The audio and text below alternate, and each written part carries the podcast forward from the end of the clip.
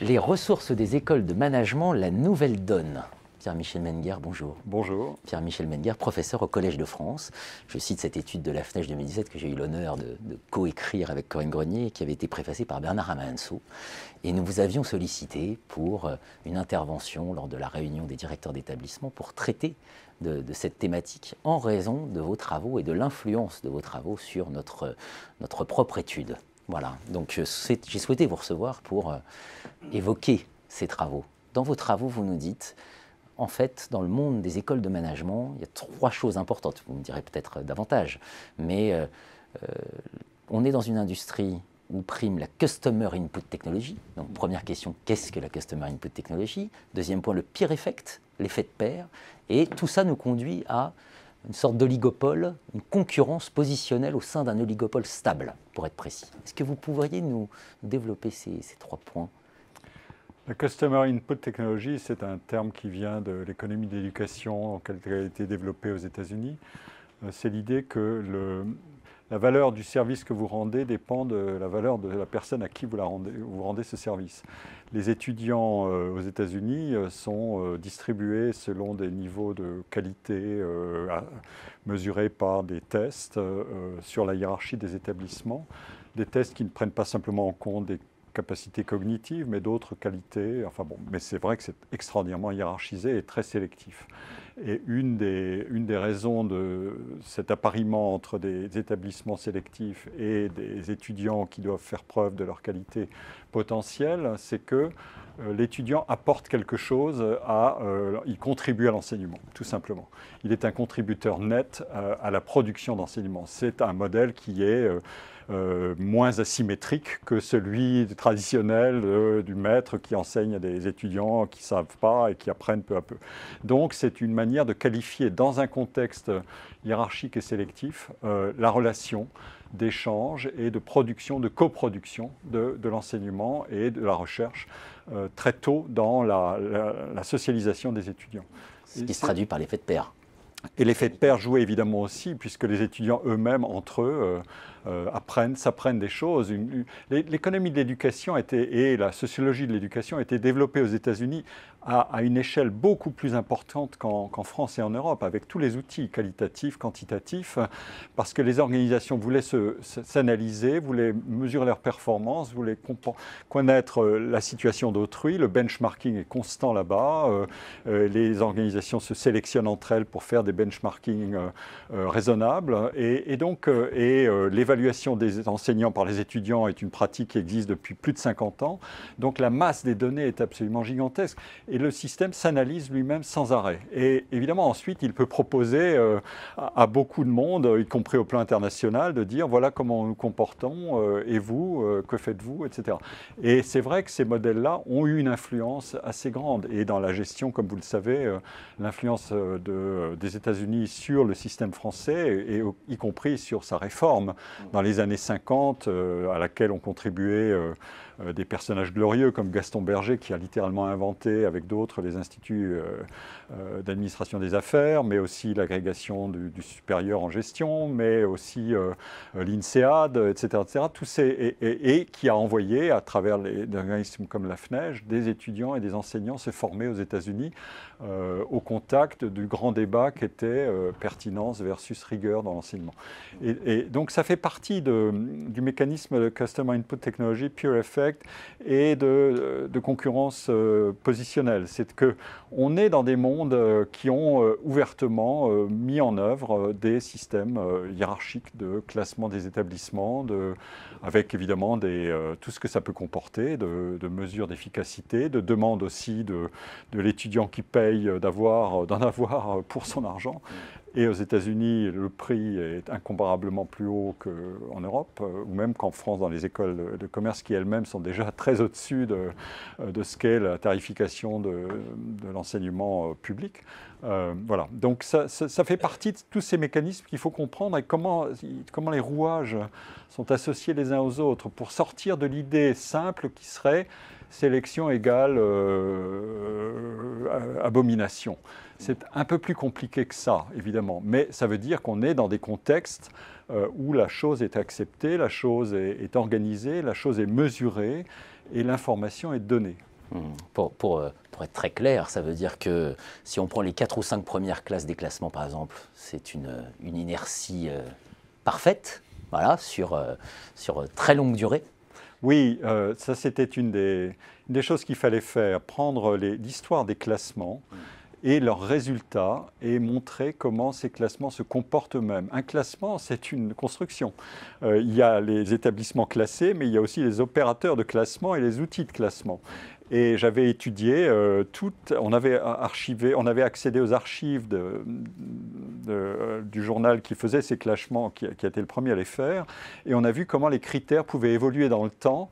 Et en même temps, euh, les classements, eux, fabriquaient euh, des, résultats qui étaient très inertiels en haut, très inertiel en bas et assez, un peu variable au milieu pour qu'une sorte de compétition se place pour obtenir euh, un, cran de plus ou un rang de moins. Enfin, ça ne bougeait pas beaucoup, mais en tout cas en haut, euh, les leaders étaient les leaders depuis très longtemps. C'est même corrélé à la date de fondation des écoles presque totalement.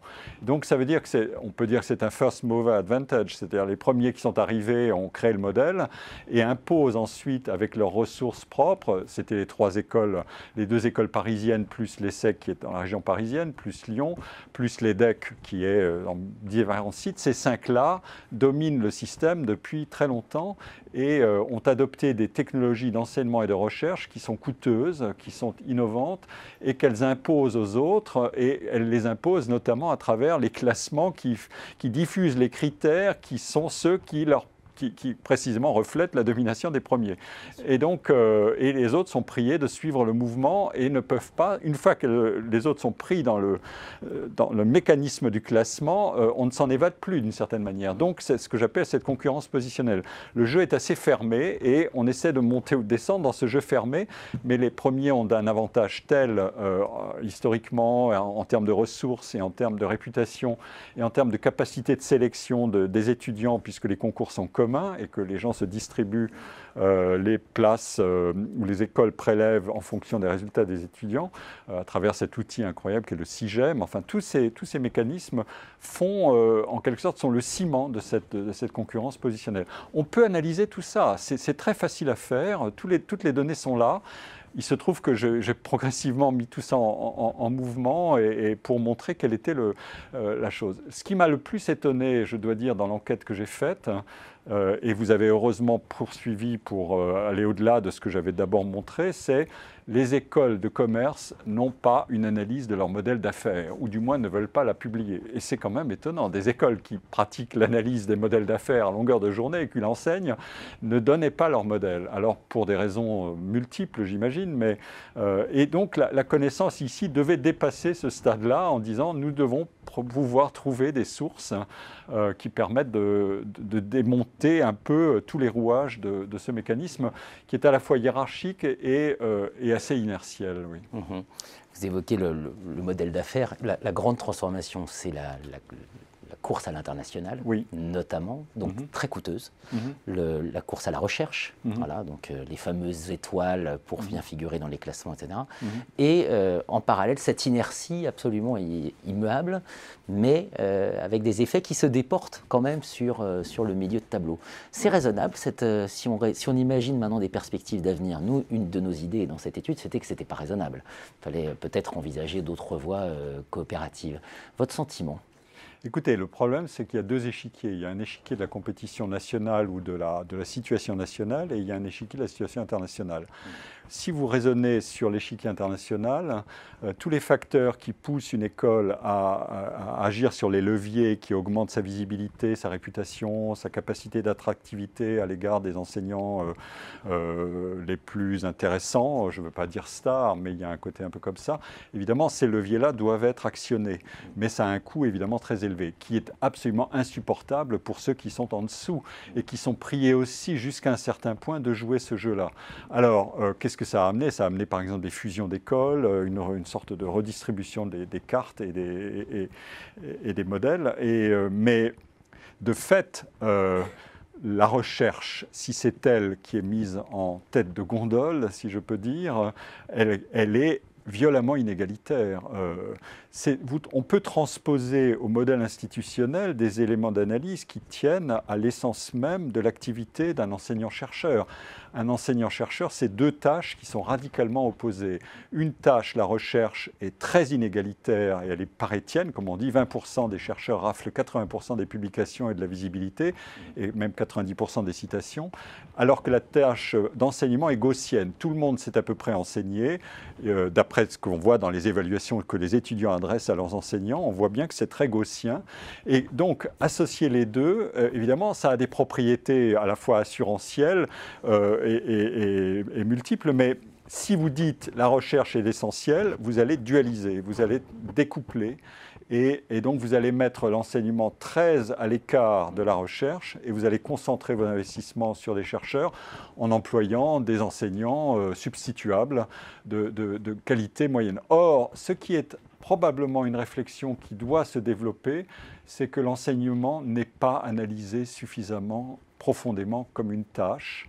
Et à travers tous les mécanismes que produit la connaissance enseignée, euh, on ne sait pas encore exactement ce qu'on fait. Euh, par exemple, on dit aujourd'hui, euh, l'important, ça n'est plus l'anticipation, mais le jugement, puisque les robots sauront anticiper mieux que nous. Les robots sont des machines probabilistes. En revanche, le jugement, voilà comme l'enseignement, je pense, est une, est une activité qui permet de construire toutes sortes de dispositifs à la fois cognitifs, affectifs, etc., qui permettent d'équiper les individus pour exercer le jugement. Et après tout, les écoles de, commerce l'ont fait depuis longtemps, l'analyse de cas, etc., etc. Tout ça fait partie de la technologie.